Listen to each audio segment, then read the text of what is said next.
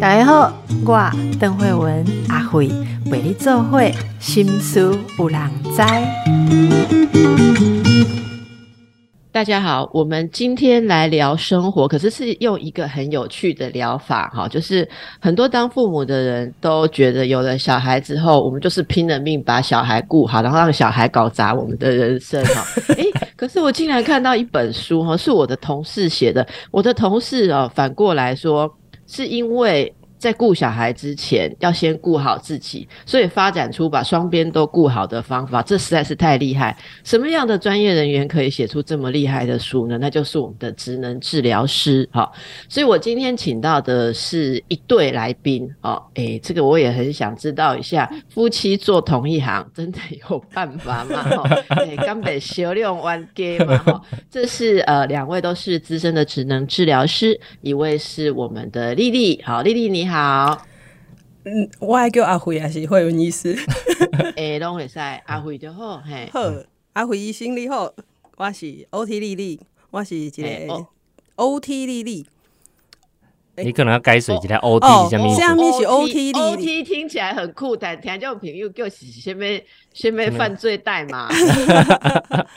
哎，说人咧讲，阮咧讲 O T 就是智能治疗师，吼。平常时大家较容易看到的所在是可能咧福建的所在，譬如讲是啊中风的病人的福建，啊无就是囡仔吼，诶，即满有啥物 ADHD 吼，有一寡注意力不注意力不足症、过动症诶福建，吼，蛮你嘛会看到一零治疗师，啊，佫有一项就是咧呃精神科。带阮的诶精神科的病人做复健，对，对，是。是，所以这 O T 就是我的职业，嘿，对，所以丽丽就是我同事来对非常优秀诶，哈，现在服务于台大医院。啊。我们旁边的这一位胡须张老师非常帅的张恩佳智能治疗师，是服务在呃双河医院，哈，这个。诶，这两个医院都是我的母校跟母院呐，哈，所以今天非常高兴。诶，自觉本人的母校跟母院都是团队非常的优秀，所以两位今天特别来跟我们分享，就是因为出了一本书哦。呃，好好生活，职能治疗师爸妈从生活中淬炼的教养心流，哎，心流这这能力很专业哈。等一下跟大家解释一下，你们在封面写上了一家人一起把生活过好，就是给孩子一辈子最好的教养。这句话看了真的非常的感动哦。哎，怎么给孩子最好的事情？不是教他骂他，哎，把山西锁起来，而是一家人一起把生活过好啊。先来问一下，你们是怎么样的一个想法来架构这本书的呢？哦啊，因为职能治疗师啊，我们其实是一个蛮特别的专业。这个专业呢，其实是很想要呃走入家庭、走入社区、走入每一个人的生活。所以我们的呃初衷呢，其实不仅仅只是在治疗病人而已。那我们更希望可以让人拥有一个更好的生活。我们有一个核心的概念是 quality of life。嗯，好啊，解释一下，什么是 quality of life？嗯，quality of life 都是生活的品质，对，都是生活的品质这件代志。哈，我们就重视好生活的品质。好，我们举一个比较。常见的例子来说，哈，那很多人都会觉得啊，我如果今天生病了，或者是呃车祸了，或者是怎么样，让我们需要坐轮椅，那是不是这这几细郎都还聊聊？可是职能治疗师呢，会希望如果哎你是坐轮椅，可是你还想打篮球，那我们就去改变一些呃生活的环境，比如说改变一些辅具，好，让你可以做到你想要打。篮球的这件事情，你想要做任何事情，让你的生活的价值感好提升，好进而能够达到好好生活的这个目标，这样子。嗯，对，因为有时候我们生活当中有些事情是呃没有办法透过改变我们的本身的能力，或者是透过我们呃改变我们本身的一些呃特质去去达到我们本来要的目标。对，但是其实我们可以透过呃调整其他地方，比如说我们呃像刚刚丽丽讲的，啊，从环境啊，从我们要做的事情的任务上面去做调整，这样子。嗯嗯，你们是怎么从育儿当中发现到要先照顾好自己？就书中最主要的概念哦，要先照顾好自己，才能照顾好孩子。呃，怎么会有年轻的爸妈？年年年 轻年轻，马博沙笑脸的，这种就说出这种我们到中老年才会发现的事情哈。哎，你所谓的父母要照顾好自己哈，就在书里面，你们告诉大家很多的细节跟你们的想法嘛。嗯，这是什么样的一个呃生活实践？你们两位有几个孩子？哎，目前一个呢，嘿。一个儿子，几年都不该你想到要好好照顾自己，因为这个真的是一个人生很大的转变呐。对 啊，来说说看，来来，丽丽先说好了哈，你觉得为什么育儿让你发现写书要写照顾好自己嘞？嘿，因为我我我我我从小哈，不要说，反正就是我们这样子一一路就是读书啊，然后读书完然后就去医院上班，这样子就是过着一个就是。都都在都，我觉得都有点不食人间烟火啦。然后有啦，你有谈恋爱呀？我有谈恋爱，哪里来的？对呀，这马西啦。但是我我们生了小孩之后，我们各自请了一年的育婴假，然后就在那个柴米油盐里面挣扎，你知道吗？就是。我他那个小孩不会像被那个不会像医院上班一样九点开始做治疗，然后一个来一个去，然后对对对，然后十二点就哦休息，然后一点呃两点，然后然后我们下午的治疗又开始哦啊五点好回我们回家，就是照顾小孩没有办法像上班这样子很。标准化，然后他没有，我们没有办法说哦，哎，这个这个病人这个状况，这个个案这个状况，可能要请心理师来一下协助一下评估这样子，我们没有办法，就是好像像工作一样这么井然有序，然后可以帮每一个人每一个状况都找到一个很标准的流程的样子。对当时我请育婴假的我来说，我觉得。生活这一件事情，好像是我从来没有过过。我我我长到三十四、三十五岁生了小孩，我好像从来没有真的生活过一样。然后是真的那个生了那个小孩，然后他爱哭就哭，爱饿就饿，然后然后要要要爱不睡就爱不睡就不睡，对，爱困就不爱困，嘿，爱感冒就给你感冒，对，哦，完全没有办法标准化 的的一个小孩。那我才发现说，哎，我被他拖累很惨呢。我说的是被他拖累很惨是。哎，我以前在诶在在在医院里面带实习生，讲话很有力，对他讲话都没有力啦，对他讲话都只能随着他他要做什么做什么。你知道吗？你刚刚以上三十秒这句话，真的是说出我当了小孩之后所有的心声。人家我以前当小姐的时候，好卖狗哈，哎丢吧，好大概嘛咱样？哦哦，真的是这几年，所以这个让你们两位感觉到说，家庭生活都要重新运用你们的专业能力，找到平衡。跟所谓的掌控权，哈，这这两个词在书里面出现，你们想表达的是什么？什么叫做找回家庭生活中的平衡跟掌控权？哦，很多人都会说啊，我们要什么工作跟生活平衡，哈，家工作家庭生活要有什么，诶，能够在天平的两端，然后让它有一个跷跷板这样子。可是呢，诶，有的时候。呃，我我我觉得我们大家太注重公平了，好像要一定要工作一半，然后家庭生活一半这样子啊。可是每一个人的状况都不一样，每个家庭的状况都不一样，每个人的呃自我价值的感觉也都不一样。所以怎么样去找到这个平衡？我觉得我们需要去醒视一下，或者是我们需要透过一些呃像是清单的东西来去哎。找出我们现在盘点我们现在所有的资源，还有我们自己想要的东西。所以这个是我们啊，在这个书中里面去谈到平衡的时候，去找到这个掌控感的时候，哎，我们会去讨论的事情。所以因为这样子呢，我们就会找那个哎，我们职能治疗的一个一个理论，好，它是一个叫做 PEO 的模型，它会帮我们看人哦，就是我们本人个人好的人能力的部分。好，或者是我们所处的环境哦，那个一就是我们所处的环境，O 就是我们要做的事情的任务。好，那在这里等一下，哦这个 PEO 模式是 P 这个字是 personal 是个人，对。person 对，然后 person，然后 E 是 environment 对环境，然后 O 是 occupation 是是职能对的意思，对，好。所以这是一个 PEO 的模式，要从这个三个方面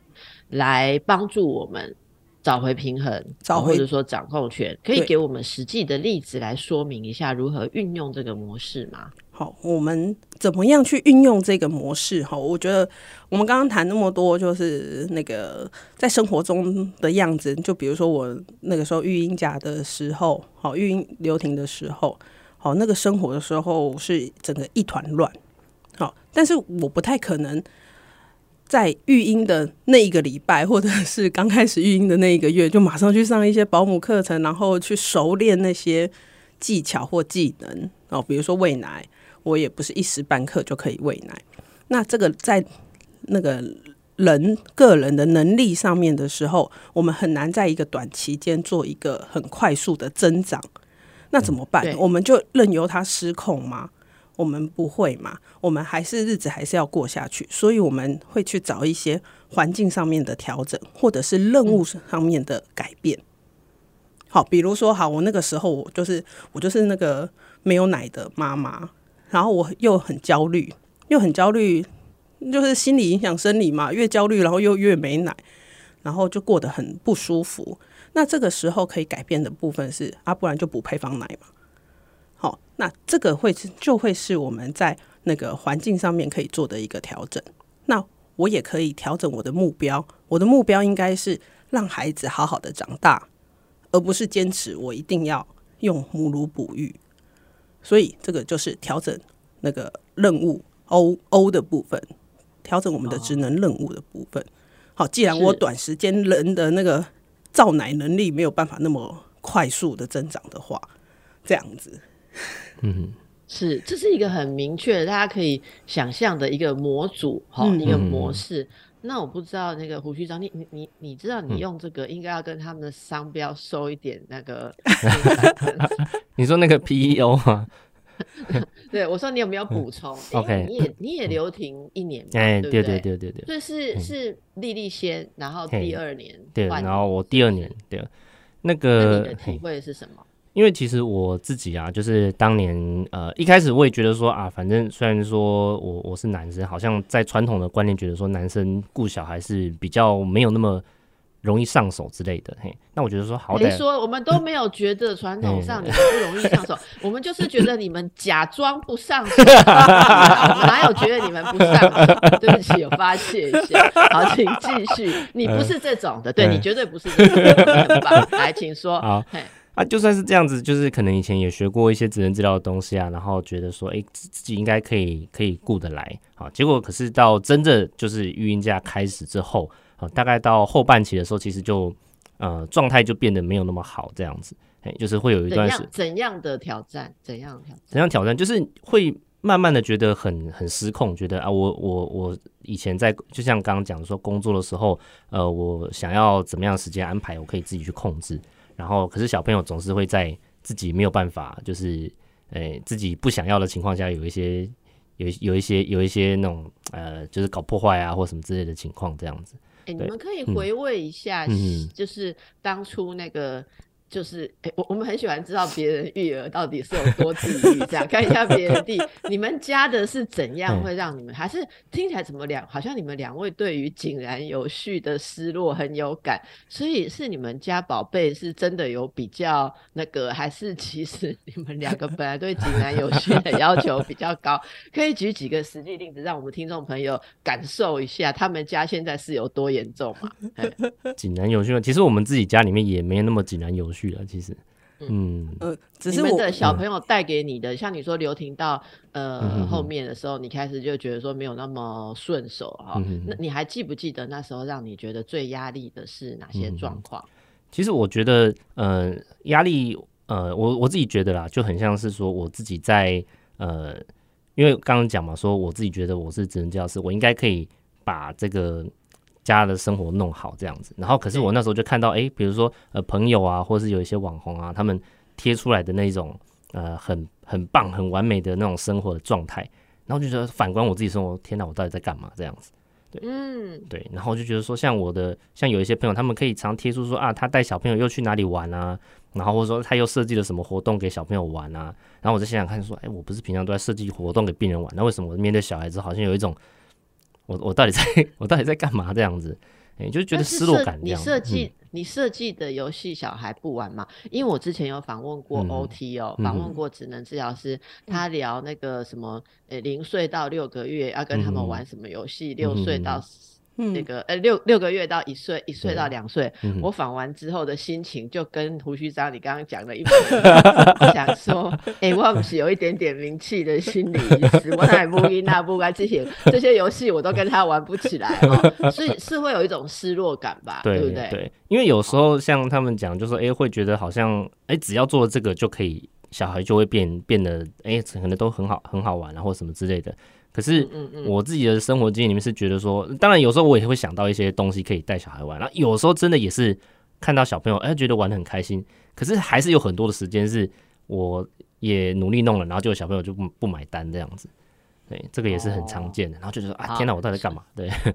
所以你们家这位小朋友帮助大家得到这本书，啊，因为淬炼的这一对本来很完美的爸妈哦，终于降落到人间，开始认真的思考 OT 可以为大家的育儿家庭带来什么。那他们两位后来就使用了这个 PEO 的模式，好，那也给大家很多的建议。所以我们有了这本书叫做《好好生活：职能治疗师爸妈从生活中淬炼的教养心流》。我们等下就回来再听一下。那大家我们可以怎么来学习他们的经验，在生活中来淬炼出我们自己的教养心流啊，嗯，好，我们继续来请教我们的一对职能治疗师爸妈啊，这个 PEO 个人环境职能的概念。那胡局长，你到后来第二年，哎，其实我真的对你小抱怨一下哈，你是第二年才留职停薪呢，啊，第一年人家 O O T D D 都已经把常规都建立了，你还有什么困难？啊，对不对？这也是我很想问的地方。家里贡献消毒，弄什么东西放哪里？应该 O T D D 第一年我们都已经建立了，这是我讲对我老公说的话，到现在还含恨。真的，真的，阿威先说的是没错，真的。我第一年都建立了，你第二年才留停，你还跟我讲有困难哈？好，来，这个是开玩笑，但是你发展出你对你而言 P U 模式。帮忙你什么？你想给大家怎么怎么建议？如果现在听众朋友听了说哦，我要用这个模式来改善我的生活，找回平衡，那大家应该步骤上应该开始先想些什么呢？嗯，好，其实因为 P 的话，呃，PEO 的话，我们是这样子看啊，就是我们会先从 P 来看说我们的目前的状态是怎么样。因为 P 就是讲我们个人的状态嘛。好，那呃个人的状态的话呢，它可以呃帮我们一步步筛选，比如说哎我们的身体状况怎么样啊，我们的心情状况怎么样啊。好，那我们自己有没有什么样的想法跟价值观？这些东西都先确认出来，这样子。那之后我们才有办法去说，那我们要呃去再从这个一，再从这个环境，再从任务的地方去做出调整，这样子。对，一定会先从 P 来做做检视，但是我们不会从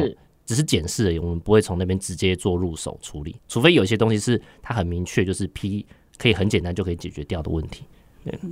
你的意思是？嗯，有点像丽丽刚刚讲的，发现个人能力现在跟任务之间有什么落差，个人能力没有办法短时间立刻魔术般的增长，所以就要用环境跟修改任务的目标来达成哈。那这个呃身心状态，假设说是呃个人的。这个部分，你们有说到自我觉察嘛？好，那这自我觉察，我也觉得非常的重要哈。那这个最近也特别谈，跟大家谈了很多自我觉察的课程。我觉得自我觉察对我来讲是解决一切问题的起点，因为我总要知道我在哪里。那以育儿来讲，对嗯爸妈来讲，哈，自我觉察要觉察什么？在书中你们有给一个自我检核表，嗯哦，那可以稍微跟大家呃分享一下，因为有些朋友。可能还没有买到书的话，这个自我检核是要检核什么？要观察什么呢？好，因为其实我们在呃，我们有一个呃生活平衡的一个模式，它其实讲到说，我们有四个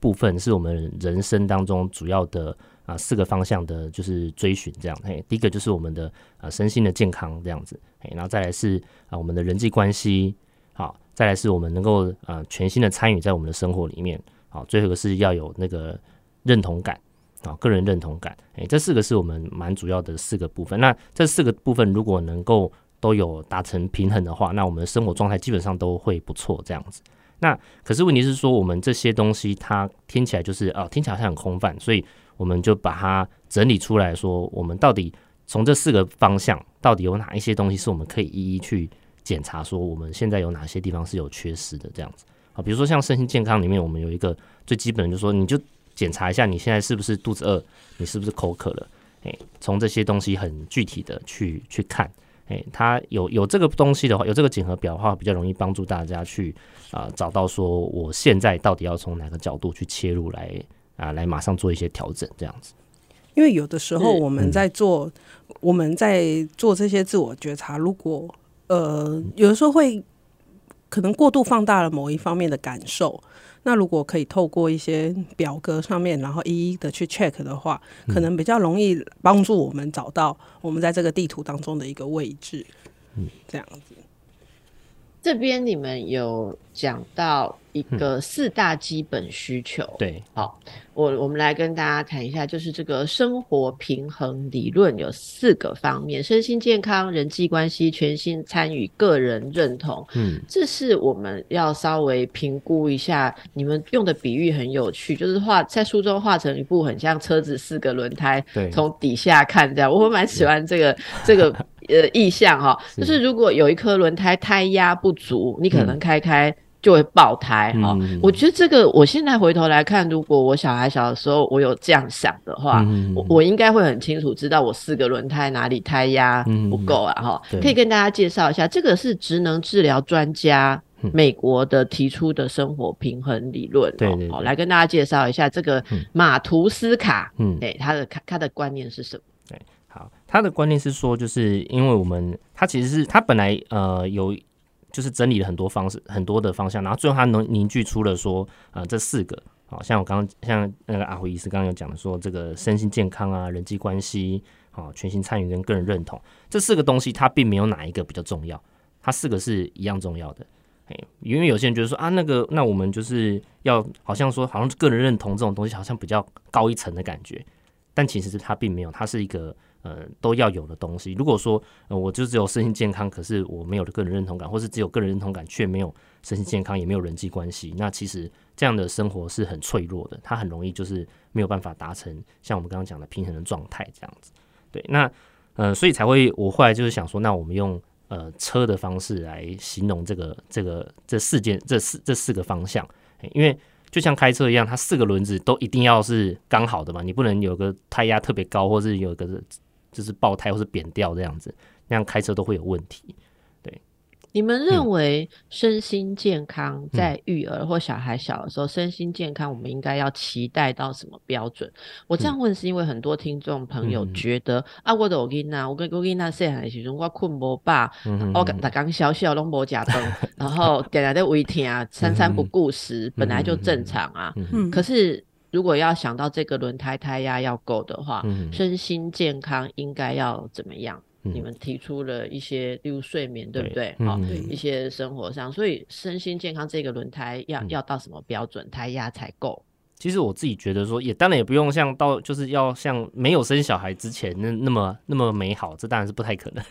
但是不要饿肚子。对，但是至少我们可以马上做一些调整的地方就做调整。像刚刚丽丽有讲，就是我们饿的时候。赶快补充一点点热量，嗯，它就可以让我们稍微好一点点。这边我你确定哦？饿的时候就补充热量，我们不会变成两倍的那个体积吗？所以不能补充太多了，不能补充太多。我我我举一个例子好了，因为我就是一个就是很重吃的人，嗯，对。那我们在带那个小孩吃副食品的时候，有的时候就是我们饿着肚子，然后在那边喂小孩，然后要训练他自己独立进食。那越训练，我自己没有吃，然后越训练越会多。哇！我这个我从来不下厨的人，然后我煮了这些副食品，然后结果小孩不买单，给我配出来。好了，要不然就是把那个东西啪了往地上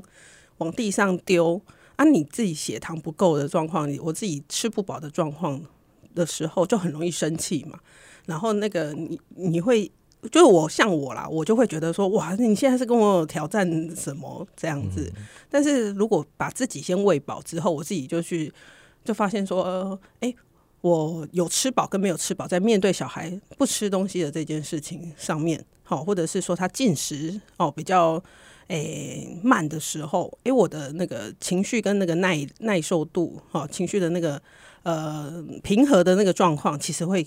显得比较好一点。那在照顾这个例子真是太棒了。所以你讲到身心健康这边书里面有睡眠、饮食跟休息嘛？是哈你知道丽丽你讲这个真的勾起我的回忆。我在弄副食品的那一段时间，我都也是自己都空着肚子，为什么？嗯为什么因为我的副食品常常失败，我要吃掉。对嗯对丢丢，所以你就想说，你唔通够煮别项物件，因为可能囡仔来不爱加哈嗯。我最常弄什么鸡肉打泥，然后放在副食品机里面，要煮蔬菜，要怎么搞成泥，反正我十种泥有九种我女儿给我配出来。好，那啊我就我想说啊我啊我们在 Q 黑泥，对哦我不要弄。丢，所以，但是我们就不是吃泥的体质，对我不是吃土的体质哦。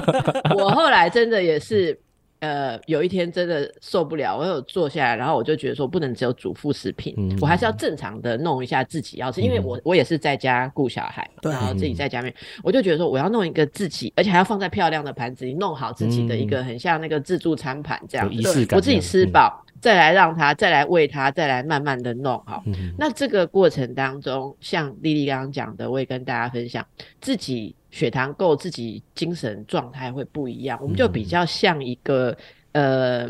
以丽丽来讲，可能你会比较像一个有 OT、有学过 OT 的人啊。那我看起来会比较像一个精神科医师应该有的水平哦，然后就可以慢慢的跟他弄，慢慢跟他撸这样子哦。嗯然后在那种状态下，当他配出来，像我我自己 OK，当他配出来的时候，我精神比较好，我去收拾他吃剩的东西的时候，吃下去的时候，我真的觉得说。啊，是为妈的，对不起你，这种米给他里面那吞没肉哈，我就很我就很很很同理啊、很这样子体谅，很坦然，因为我感觉因为我讲我被加米给他，嘿但是如果我是受苦，我只等着要收拾那些的话，嗯我的感觉奇怪，我就会觉得说。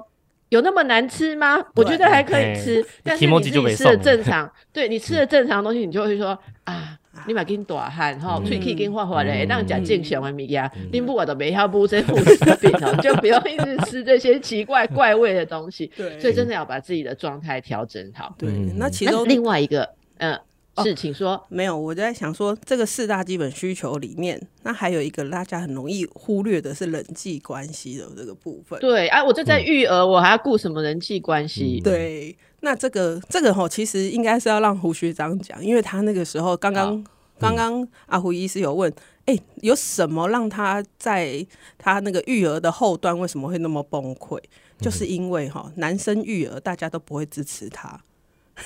哦，真的，哎，快点，这个跟大家讲一下，这是这什么感这真正是？大哎概大概讲吼，嗯。大家都会跟他讲说，哦，爸爸带小孩没拜哦，然后就离 end。就不会跟像我们女生会分享心得啊，哈，对。你都给他弄什么，你奶量多少啊，对对你是怎么我们就会学很多配波，但对对对男生是很孤单的，是不是？就比如说我去呃公园啊，你就会看到那个三五成群的妈妈，他们有时候就是会，我也不知道他们是本来就认识，还是后来去那边久就认识这样。但我就去了才认识，应该我也觉得应该是去了才认识的，嘿。然后但是我就打不进去，就很奇怪这样子，嘿，你有试着打进去吗？就是觉得很怪，因为我我觉得打进去好像也我我我不晓得、就是感觉对就改而已这样子，嘿，嗯嗯嗯，对。就是好像嗯，你你你一个男生，然后跑来跟我们聊这些东西是就很奇怪这样子。嘿我我自己觉得啦，我自己可能也有一点就是就是放不下也不知道怎么说对对对，他当他你你没有混进嗯。地方妈妈的团体里面，就是。了对，那个时候没有，然后后来是比较好，是因为后来有去那个，就是丽丽有跟我讲说，哎、有一个台语的共学团，台语的共学团，因为就是我们家，就是我我跟我们家小朋友公台记嘛，哎，然后他跟我说有一个台语的共学团，然后里面有就是，然后我去，然后说，哎、好啊、就是好了，反正就是 monkey，嘿，可以跨买这样子，就去发现，哎、我的同学在那边这样子。我发现你本来就认识的，对对对对，对，我本来同学在那边这样子，对，然后就哦，就是就从那个之后稍微比较好一点了，因为真的是有一个比较认识的人可以稍微聊一下这样子，对啊，那你以前像工作啊、医院的同事，对于你身为爸爸、男性，嗯你要育育婴留职停薪啊，嗯他们有给过你什么回馈啊，或者什么反应？你的感受是什么？嗯哼，其实呃，因为我我跟我们同事都算蛮熟的啦哈，那 有时候也是呃，之前有时候工作的时候也是啊、那个什么育婴留停的时候有机会回去，因为有时候要去帮一下之前的同事这样子，那就那个时候就会也会感觉会比较好，因为真的就是呃在那边的时候会有一些同事他们可能会帮忙顾一下小朋友，然后我可以跟其他人聊天，对，那这个时候其实也是会有很大的帮助这样子。嗯，所以丽丽刚刚说，请胡局长来补充，是你在旁边观察，有感受到男性在担任育儿的任务的时候得到的社会支持跟呃肯定是比较缺乏的。嗯，对啊，因为我请一年嘛，我请完一年之后换他请，然后你知道回家你就看到家里像炸过一样，但是那个炸过，我我一开始会很不理解，就是因为小孩到一岁那个时候一岁两个月换换他带，其实我们就自认说，哎、那个生活的 routine 生活的对嘛，生活的常规这样讲嘛，我刚刚不就讲？丢丢，真的。就觉得，哎、我那为什么还会乱成这个样子？就算玩也不会玩嗯。弄成这个样子。然后我们大概就是从这种很生活很凌乱，然后回家他也不愿意讲话，哦，他是一个那种就是生气就不讲话，或者是他可能也没有到生气，但是就闷闷的，然后压力。有压力的状况之下，嘿，那你就会开始觉得，哎、他好像怪怪的，哪里怪怪的。那刚好也是一个契机，就是像他有的时候会带着小孩回去医院，就是帮忙同事一些团体，哎、我们就可以明显看到他，哎、回到那种过去有同才支持的状况之下，那他那一天状况就比较好。所以我们就我我后来就想说，哎、那你要不要去试试看，去参加一些共学团？一开始我也是想说，啊，我们家附近的公园，你就去跟那些妈妈聊天啊。我那时候没有意识到说，一个男性要进到社区是这么困难的事情。毕竟我们所处的环境里面，大家还是会觉得说，哦，男性可能就是以呃工作为主，他在上班时间出现在公园，带着小孩上出来公园，大家只会问他说，哦，你有休假还特别带小孩出来，但是不会想到他，哦，他是在育婴假的，就是他是全职育儿的状况。那他他甚至跟我分享过。呃，当他想要试图想要试想要试图跟大家讲说，哎、我是请育婴假的爸爸这样子，我是其实是休一年育婴假，但是他面对到的是大家就是很客气，就是啊，请育婴假的爸爸很少见呢，不错哦，然后就 the end 的，就是话题很难再你知道为什么延 the 续 end 吗？我跟你讲，嗯。我自己遇过很多同事，就是呃，因为我们是年纪比较大才生小孩嘛，所以呃，我们家的爸爸，遇嗯。到的、的那个，就是我们周围会总是大家会去找类似的人，所以都是一些嗯。比较高龄生小孩的人，比较高龄生小孩可能一一般在职场上比较有余裕啦，可能已经比较到哦管理阶层，所以请假顾小孩的爸爸非常多，哦。非常多。哦那那嗯。但是呢，就是我所知道的哦，一般人如果看到爸爸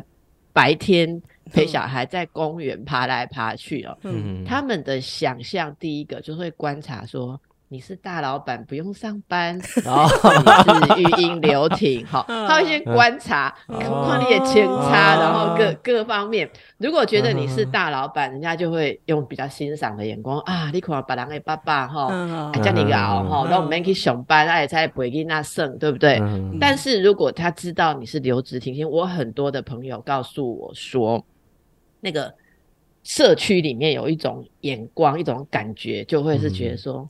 林某是我主书啊，哈，哦，有有有，你太你太太是多强势，是多自私。对，一种是自私，自私就是太太也没有赚很多，可是却不愿意留职停薪，嗯要先生留。嗯。另外一种是太太不能留职停薪，因为太太赚很多，然后人家就觉得说，哇，这这先避开就生好可怜是哎，。先生哎赚不够多所以你才要留在家里面这样。嗯哎、对对，所以他们哦，一方面是如果觉得你是大老板，不敢去跟你攀，怕人家觉得说，哦，你是不是觉得人家条件好，要跟人家交朋友？嗯那如果觉得你很惨，你太太很强势，也不敢跟你讲话，因为拎到一假心挖恰。带领我们再改一个。哎，这个很有趣，我 听到那个在带小孩的爸爸在公园的体会跟我讲，哈，就不知道大家感受如何。可是这真的现在都改变哈，现在真的负责育儿的爸爸是越来越多了。我们休息一下，好，丽丽跟胡须章在书中的第三章哦，讲到说。呃，努力之前要努力对方向，方向不对，努力白费。大家可以好好的看看怎么用 PEO 这个概念整理自己的人生状态。你不要埋头苦干哦，没有注意到自己的基本需求有状况，然后一直在。不合适的目标，或者没有动员环境的设置上，哈，一直逼死自己啦，哈。我觉得这个是一个，哎，你讲到竹内结子，其实我都忘了，哈，他其实是因为育儿造成自己整个的崩溃。嗯，当时我们看新闻应该是这样，他在生第二胎之后，在他在生第二胎之后，对，然后。那个时候就是好像也很美满啊，然后他也就在家里面这样顾小孩，好像兼具的很棒的样子。对对对，但是好像就是因为他要背负的东西太多，然后他过过世之后，就是日本的那个那个推特上面或者是论坛上面就很多就是责备他的的言语啊，就比如说啊先生先生那么好哦，然后小孩那么可爱，然后。啊，你的工作你都没有想到其他人，怎么就自己就这样子过去了？这样子，那其实这个事情让我觉得感触很深，因为因为他他他他为什么是要，就是他会不会就是因为把所有事情都做得太好了，小孩也顾得很好，然后家庭也顾得很好，然后甚至事业上面也都顾得很好，可是他好像没有一个比较可以呃好好照顾自己。不知道啦，我这我不知道啊，就是对我我觉得我觉得这个真的很重要，对，因为啊，在四大基本需求里面，第三个你们讲到说可以全心参与，哈，全心参与在自己的生活任务中得到足够的参与感、挑战性以及掌控感，这要请你跟大家解释一下这是什么概念，因为很多人不是说。嗯啊，你们不是叫我要顾顾自己的需求？那顾很多人都以为顾自己的需求就是要从任务当中脱开一点，不要一直完全呃，就是被这个任务怎么讲吞噬哈。可是其实好像不是这样哦。如果我们仔细看呃你们写的这个书的话，其实生活平衡里面，我注重身心健康状态，然后注重人际关系。对于我该做的事或我生活当中的任务，我要能全心参与，这是什么意思呢？应该说全心参与的话，呃，我觉得我们人比较大的困难是在启动这件事情这样。哎，因为如果说呃，就这个心流的概念是这样，就是说，如果我们只要能够呃认认真的去做这件事情，然后当我们做到一个程度的时候，我们会忘记自己正在做这件事情的概念。哎，你会忘，你会感受不到自己正在想什么东西，你感受不到你自己正在呃，就是。就是其他的东西，你都会觉得好像你只是只专心在这个上面这样子。那这个过程里面的话，它反而会听起来好像说哇，但是听起来不是很累吗？可是其实等等到你这个心流结束之后，你回到正常状态，你会觉得哦很满足，觉得我刚才很认真的去完成了一件事情，你会很有一个成就感这样子，而且你会会有一种很身心得到满足的状态。那这个过程其实有时候不管是你是在呃工作，或者是你在呃，做任何的事情，你只要能够进入到这个状态的话，都会有得到这样的一个结果。就算是工作，也会有这样的一个一个感受。嗯，那可是问题是我们很多的人是在呃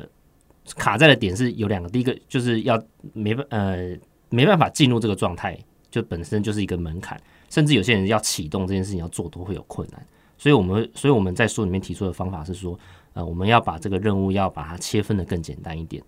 要从比较简单的地方一直切切切切到最后是你可以呃很快就可以上手，马上就开始做的程度，你才会开始可以去把这个后面的事情跟着去完成这样子。对，所以那个意思是把。一个很复杂、困难、造成挫折感的任务，嗯，把它处理成我们可以一步一步去掌握的状态，然后透过这个掌握，让我们真正活在里面，有参与感。对，哦，是这样子，可以这样说吗？因为大部分人对于整个像育儿这个事情，觉得乱成一团，所以虽然每天。感觉自己做死做活，可是事实上并没有活在里面，对，就是没有你说的这个全心参与，好像是被迫被推着跑，对对对对对对，在里面。因为心流很重要，嗯。啊，不，心流很重要，它就是你一定要自己主动的去参与的这件事情，而不是被迫参与的。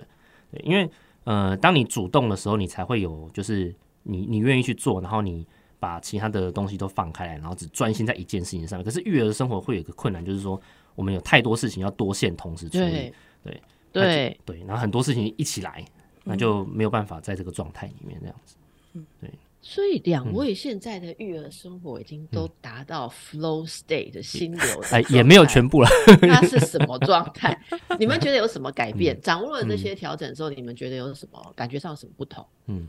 我自己觉得，像比如说，呃，之前是啊，比如说好说跟小孩玩这件事情，好，本来是如果说我觉得有一种好像只是应付说好了，为了他的成长，为了他的发展，好，我那我就只好照着那些。呃，理论啊什么，然后陪你玩这样的。可是等到呃，就是抓到这个心流的概念之后，有时候我就不见得是一定要基于什么，一定要他的发展什么，我就单纯就是好，那那那我就陪你玩个东西，或是呃，我我我就跟他，他有时候他比如说他晚上睡觉，他会叫我念故事给他听。那有时候我就觉得啊，算了，我也不想要再去拿个书这样，我就随便编一个故事。对，然后结果有时候编一编，然后发现，哎，啊，这个故事还蛮有趣的，我就去编下去好了，这样子，然后就越编越长，这样子，哎，然后结果这个啊，那这个就是一个一个我自己进入心流的一个状态，那反而，哎，编完之后，我觉得，哎，对，啊，我这个故事好像还不错，我把它写下来好了，这样子，哎，那这个过程就是就是单纯的，比如说，他就变成只是单纯，本来是一个单纯只是要陪小孩，或者是好像要应付他赶快睡觉的过程，变成说，哎，我自己可以在里面去。啊，达到心流状态，然后变成啊，我可以得到一个成就感，这样子，这样是是，嗯，丽丽可以为大家定义一下，因为心流这个字，其实我们在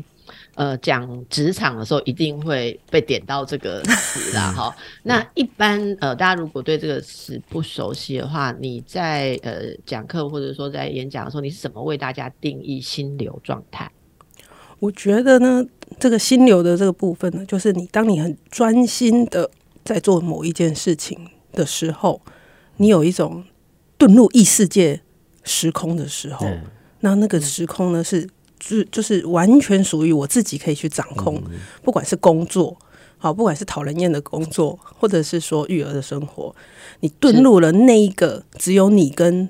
这件事情的异世界时空里面，然后你去。去在里面去发挥你的所有的能力的时候，那我觉得那个就是一个啊，你就是正在那个心流里面，可以去掌控很多事情。当你出来的时候，哎，就觉得哎很满足哎。就算那件事情可能会是你不喜欢的事情，可是你当你从那个那个那个 flow 里面出来之后，你会感觉到一个很满足，然后有一个完整自己的一个感受。哦，我比较喜欢。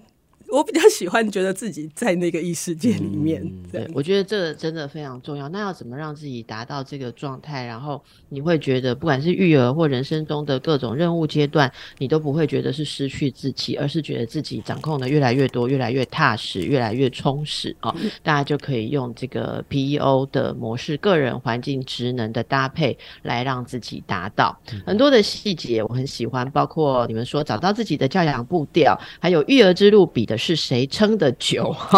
那这个要是自己处理不来的时候，可以怎么做啊？这个当然，因为两位都是在。呃，这个医学中心服务啊，所以对于资源也有给大家很好的建议，非常推荐给大家。最好的教养从平衡生活开始，我们来读读《好好生活》啊这本书，为自己也为家庭提供一个很好的生活。好，非常谢谢两位好贤抗力来接受我们的访问跟大家的分享，祝福大家，拜拜，拜拜，谢谢，拜拜。